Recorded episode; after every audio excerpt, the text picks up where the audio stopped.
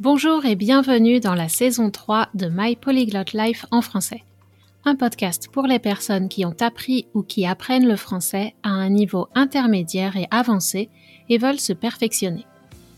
Tu es curieux ou curieuse, tu aimes explorer différents sujets liés aux grandes questions de société, notamment les perspectives féministes et décoloniales, tu t'intéresses peut-être aux cultures francophones, en particulier de la France et du Québec, Peut-être prépares-tu un examen comme le DELF, le DALF, le TEF ou le TCF et tu recherches des ressources adaptées et motivantes.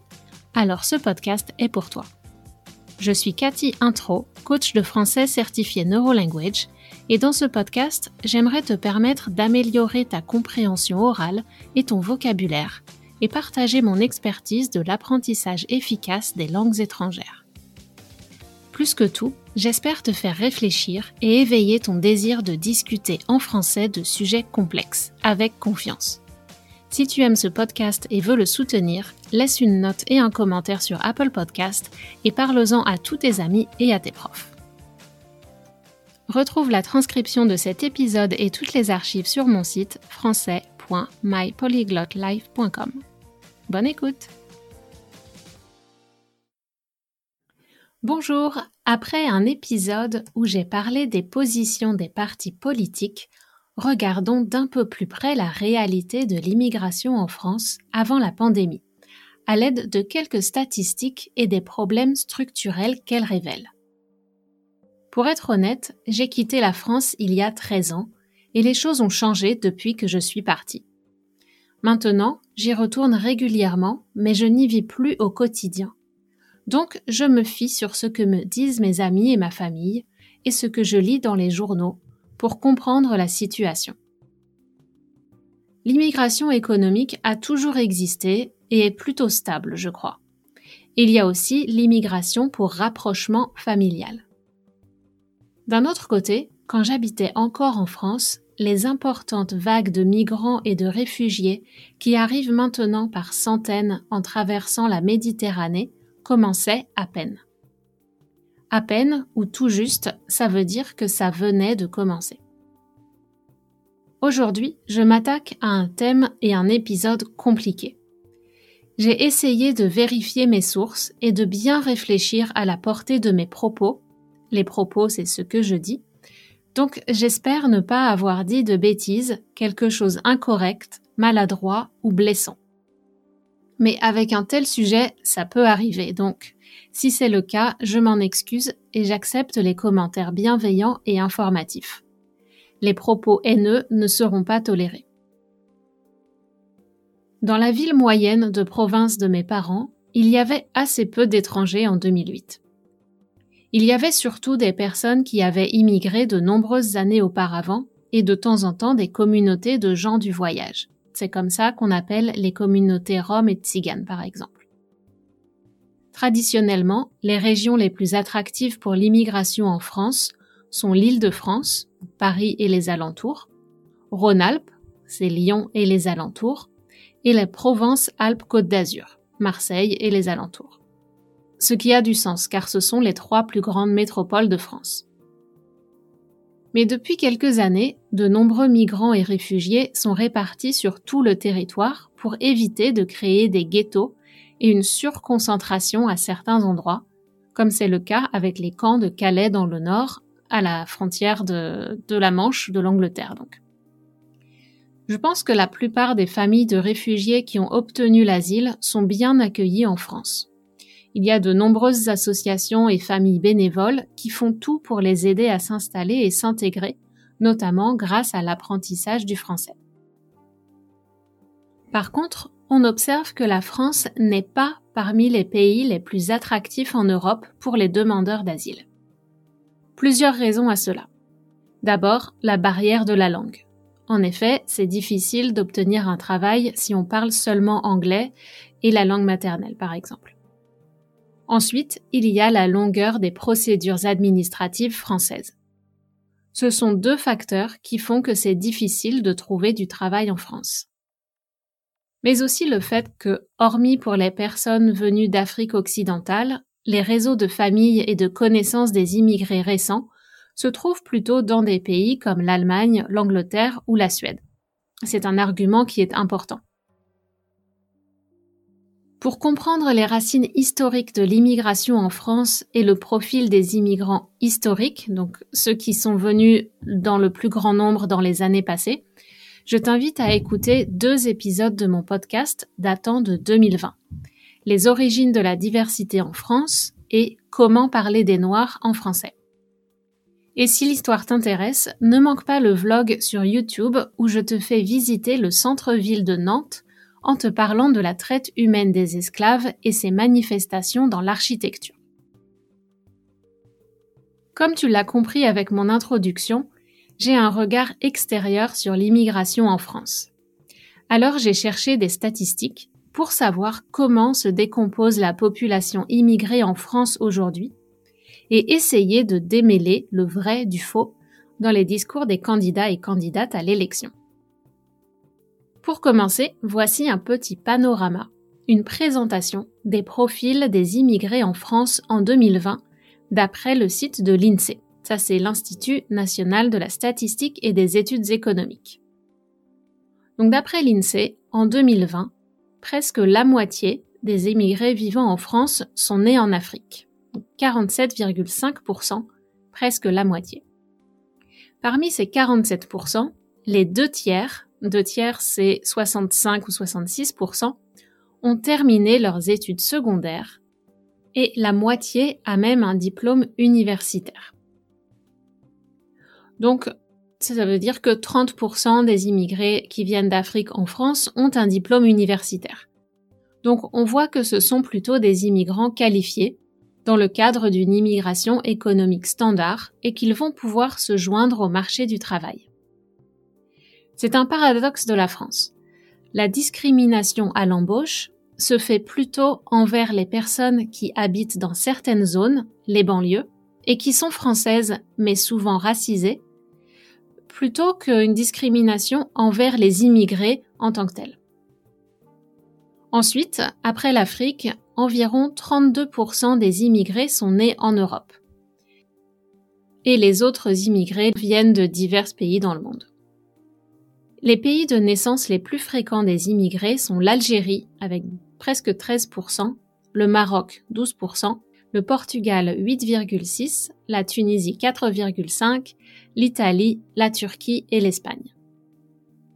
Entre 2006 et 2019, le nombre d'immigrés arrivés en France est passé de presque 200 000 en 2006 à presque 300 000 en 2019.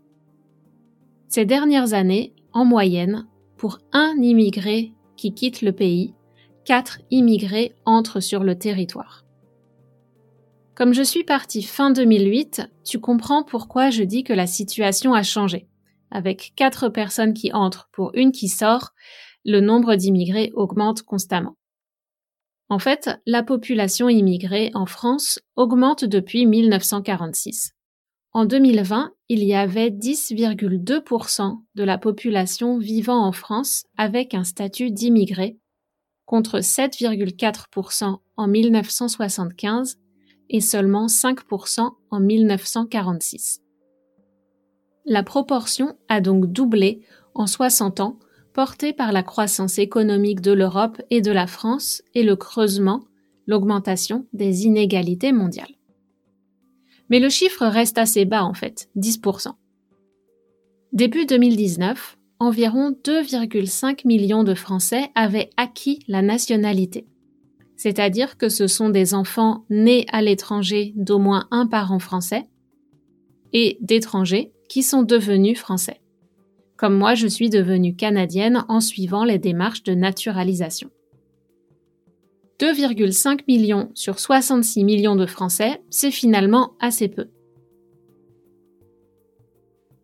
Jusqu'au milieu des années 1970, les flux d'immigration étaient majoritairement masculins, pour répondre aux besoins de main-d'œuvre nés de la reconstruction d'après-guerre, puis de la période des Trente Glorieuses.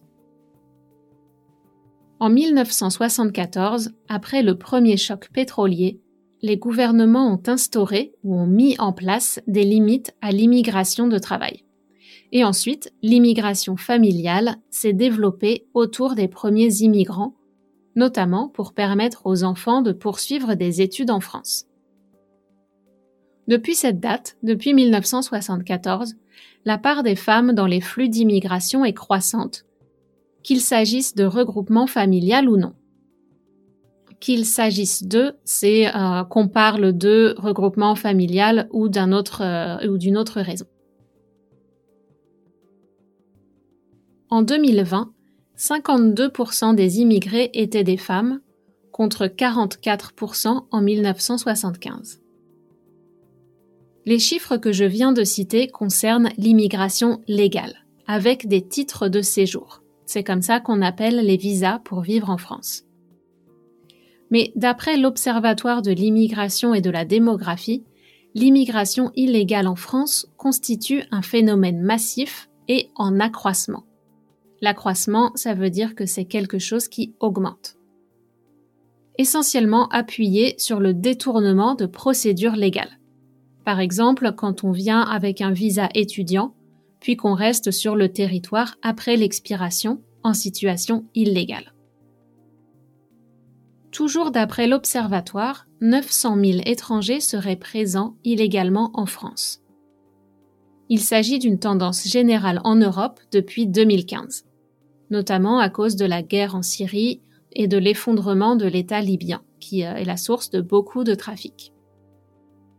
Comme on le voit avec ces chiffres, la proportion des immigrés en France est plutôt petite, environ 12% tout inclus. Mais en 2017, par exemple, 44% de la hausse de la population française était due aux immigrés. C'est-à-dire que la population des immigrés augmente proportionnellement plus vite que la population non immigrée. J'imagine que la mortalité des deux populations est similaire, mais les naissances sont plus nombreuses dans les familles immigrées.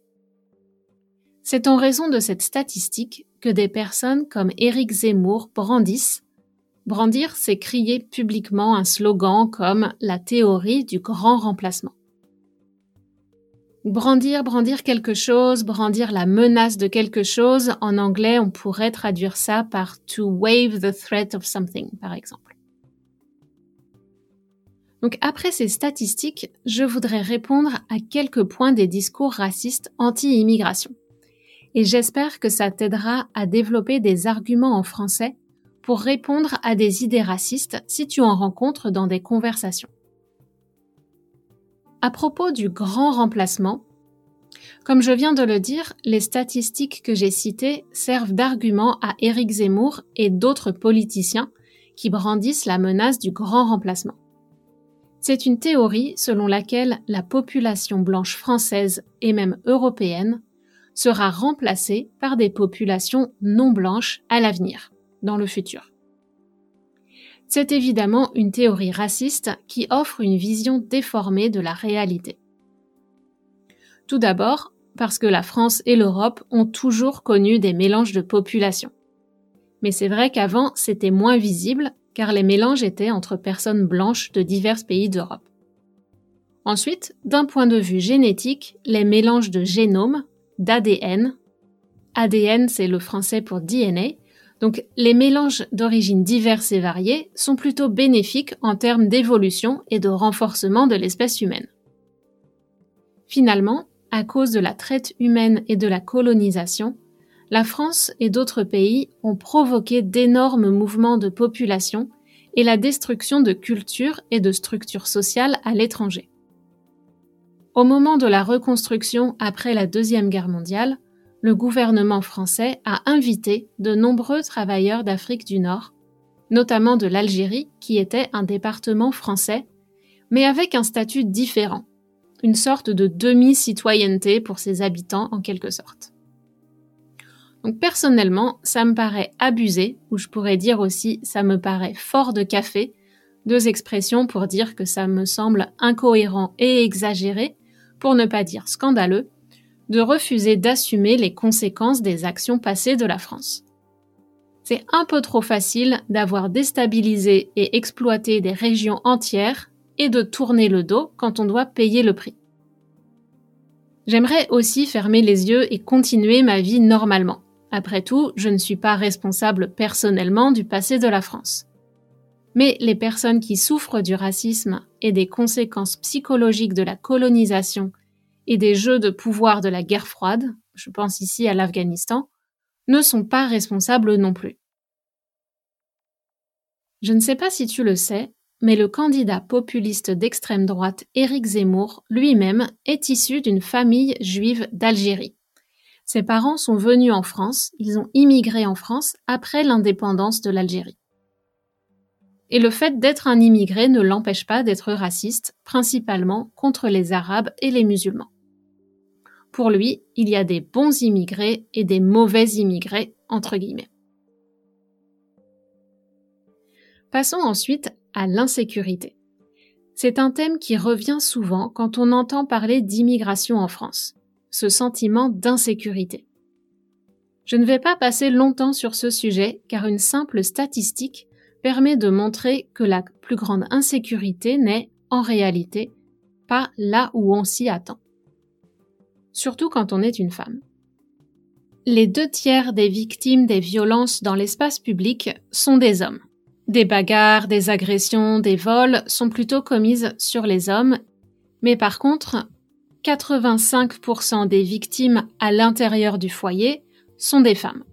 Donc en fait, à l'échelle de la société, on est plutôt en danger à l'intérieur du foyer qu'à l'extérieur dans l'espace public et les violences commises dans le cadre familial peuvent inclure les violences conjugales, les violences sur les enfants, la maltraitance euh, physique ou émotionnelle, les viols, les incestes, etc. La population étant très majoritairement française non immigrée, on peut en déduire que les Français de souche, ça c'est un terme raciste qui veut en, réalité dire les Français blancs, on peut en déduire que les Français de souche sont majoritairement les auteurs de violences. Certes, les agressions à l'extérieur sont plus visibles, mais ça ne signifie pas qu'elles sont les plus nombreuses à l'échelle de la population entière. En termes de dommages psychologiques également, les violences intrafamiliales ont un impact très grave. Ce que cette statistique et les débats sur l'insécurité révèlent, c'est que on dirige notre regard sur l'extérieur pour éviter de parler des choses qui se passent à l'intérieur des familles, entre les oncles, les tantes, les connaissances, les parents, pour protéger cette sphère familiale où c'est pourtant là qu'on trouve le plus de violence, mais commise par des personnes de notre groupe. Et on sait que, en tant qu'humain, on préfère toujours blâmer les personnes d'un autre groupe. Donc les étrangers sont, c'est plus facile d'accuser les étrangers pour l'insécurité plutôt que de se poser des questions pour euh, remettre en cause des personnes de notre groupe. Un autre argument qu'on entend souvent dans ces débats sur l'immigration aussi, c'est la phrase tous des fraudeurs. C'est le fait que ça coûte à l'État car les immigrés profiteraient du système social français qui est très généreux. Il y a beaucoup de choses à dire sur ce sujet, mais je me contenterai là aussi de citer quelques chiffres qui mettent fin aux idées reçues, aux fausses idées au sujet de la fraude. Le lien est dans les notes de l'épisode et je mettrai le visuel de cette infographie dans l'espace Patreon pour les membres. Alors, pour commencer, il y a la fraude au RSA, le revenu de solidarité active dont j'ai parlé dans l'épisode précédent une aide pour les personnes à faible revenu ou sans revenu. Cette fraude à cette allocation représente 800 millions d'euros, 800 million euros. En face, la fraude sur l'impôt des sociétés représente 27 milliards d'euros, 27 billion euros. La fraude sur les cotisations sociales. Ça, ce sont les patrons qui ne déclarent pas les salariés ou qui ne déclarent pas entièrement les salariés. Donc les victimes sont à la fois les finances publiques du système social et les employés qui ne sont pas protégés. Cette fraude représente 14 milliards d'euros, 14 billion, et de l'exploitation humaine. La fraude sur les allocations familiales est estimée à 119 millions d'euros, tandis que l'évasion fiscale de l'impôt sur le revenu, donc des personnes qui gagnent assez d'argent pour payer des impôts, représente 17 milliards, 17 billion, comparé à 119 millions de fraudes. Comme le dit la légende de l'infographie, la fraude des pauvres est une fraude pauvre. L'addition de la fraude des pauvres n'est pas salée, elle n'est pas chère. La fraude des personnes les plus riches a plus d'impact au final sur le budget. Les statistiques raciales sont interdites en France, donc on est incapable de chiffrer la fraude plus précisément. Mais vu la composition de la population française, notamment dans les classes supérieures majoritairement très blanches, je pense que le bilan comptable de la fraude est défavorable aux blancs. Je veux dire par là que la fraude par des personnes blanches coûte plus cher à l'État au final. Et eh bien voilà, c'est fini pour aujourd'hui. Je vous donne rendez-vous la semaine prochaine pour la suite et j'aimerais beaucoup discuter de ces sujets plus en profondeur avec toi et avec d'autres auditeuristes du podcast. Tu peux t'inscrire au salon de français du French Fluency Podcast Club sur Patreon. C'est un club de discussion avec deux rencontres sur Zoom chaque mois et la possibilité de discuter par WhatsApp. Voilà, si vous aimez ce podcast, n'oubliez pas de vous abonner et d'en parler autour de vous et je vous dis à très bientôt sur My Polyglot Life en français.